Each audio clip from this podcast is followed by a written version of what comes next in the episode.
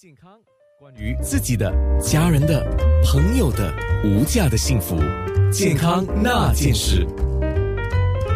健康那件事，刚才听到学生说，为什么他们会发起这个 “Oh my God”？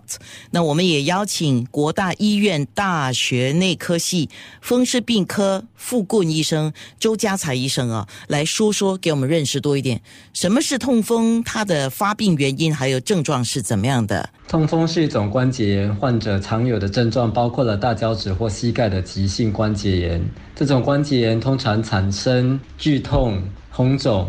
而且是突发性的，许多患者都常说，在睡觉起来之后，发觉到自己的关节非常疼痛。第一次发作的时候，甚至还以为自己不小心弄伤了脚趾或膝盖。这种急性的关节炎通常在两到三天以后会逐渐消退，之后可能好几个月甚至几年不再复发。但是比较严重的患者呢，则发现他的发作频密导致他无法日常进行生活作息。痛风是因为体内的尿酸累积而起的一种疾病，而体内的尿酸是由饮食内嘌呤的代谢和分解后产生的。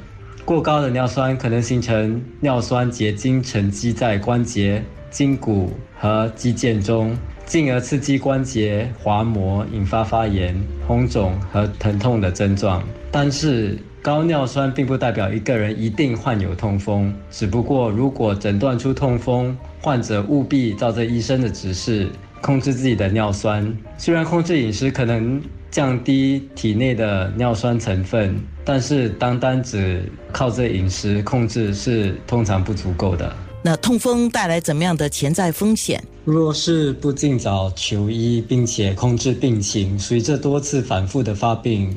尿酸盐结晶会逐渐沉积在身体的不同部位，而且身体各个关节会发生痛风，这时就进入了慢性痛风性关节炎的发作期。痛风可能会影响患者的活动、走路、写字，或是吃饭，都可能成为一种折磨。慢性痛风也可能引发痛风石沉积于关节内，痛风石会破坏关节。导致关节变形，痛风还可以引致残疾。痛风也会提高心脏血管疾病的风险和带来肾脏衰竭的可能性。谁又会是高风险群？听说都是年纪比较大的或者是男性，是吗？患有痛风的一些风险因素包括年龄、男性、家族病史、肥胖、食用太多高嘌呤含量的食物、过量饮酒或是食用太多高果糖含量的食物等等。其他病例如糖尿病。高血压、肾脏病和某些药物也会导致痛风。